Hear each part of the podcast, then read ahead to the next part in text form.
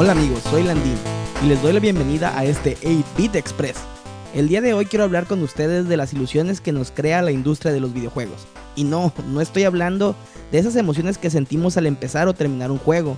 Me refiero a esas tácticas que usa la industria para crear hype y así hacernos salivar cual perro de Pavlov por aquello que sabemos estamos buscando, una nueva experiencia virtual. Empecemos por donde nos llegan a nosotros los gamers, por los ojos.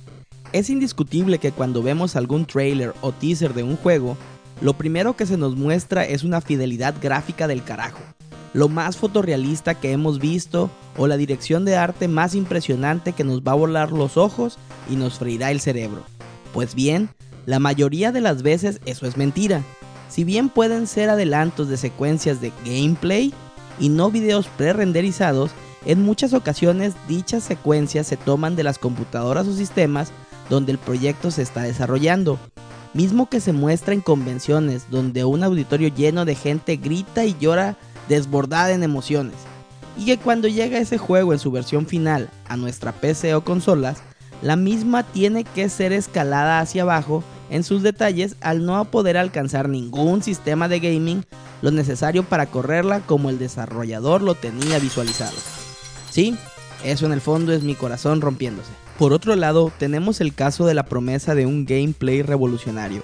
Como aficionados a los videojuegos, siempre estamos esperando ese giro que haga sentir más inmersivo el juego, o una mecánica que haga fluir más y más la adrenalina, o de un mundo tan libre y vasto que ni siquiera el universo real se le compare. Seguramente estas promesas ya las han oído en otras ocasiones.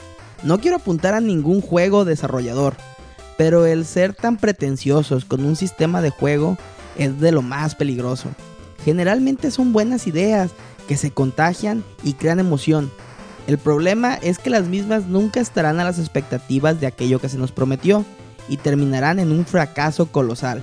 Eso en el mejor de los casos y en el peor con una horrible ejecución de las mismas.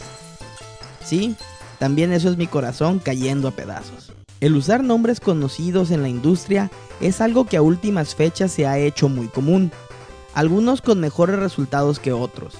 Tenemos una nutrida cantidad de juegos que son desarrollados o dirigidos por el padre de esta saga o el equipo de desarrollo de aquella otra franquicia. Aquí he de reiterar que de los cantidad de experimentos hechos bajo este velo, muchos han sido buenos juegos, pero que pelean con la sombra de aquello que quieren emular, y otros de plano han sido experiencias para el olvido.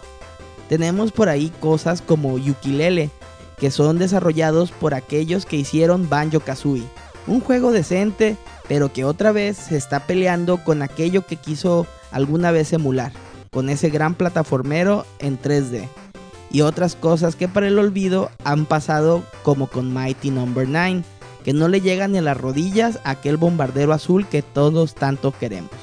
Esperemos ver qué pasa con juegos como Bloodstained, que nos promete también ser una sucesión espiritual a aquel Castlevania que vemos difícil que vuelva a llegar alguna vez.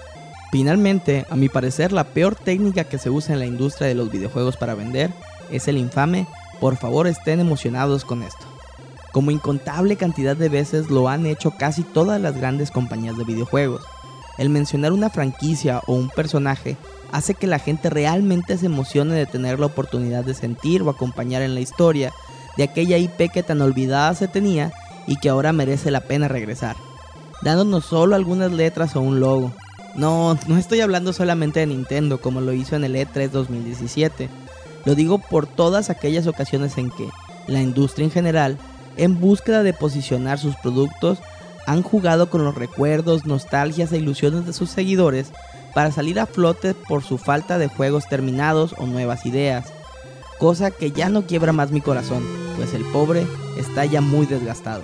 Así terminamos con esta edición de hoy de A-Beat Brocas. Espero el tema haya sido de su agrado y cuéntenos por favor cuáles son las técnicas y tácticas que usa la industria de los videojuegos que a ustedes en lo particular les molestan. Déjenos un like por favor en nuestra página de Facebook en 8 y así como nuestro Twitter en arroba 8 donde podemos estar en contacto con ustedes para que nos sugieran temas, así como para escuchar sus sugerencias acerca de este podcast que hacemos con mucho gusto para ustedes. Me despido, soy Landín y nos estamos escuchando en la próxima edición de A-Beat Broadcast.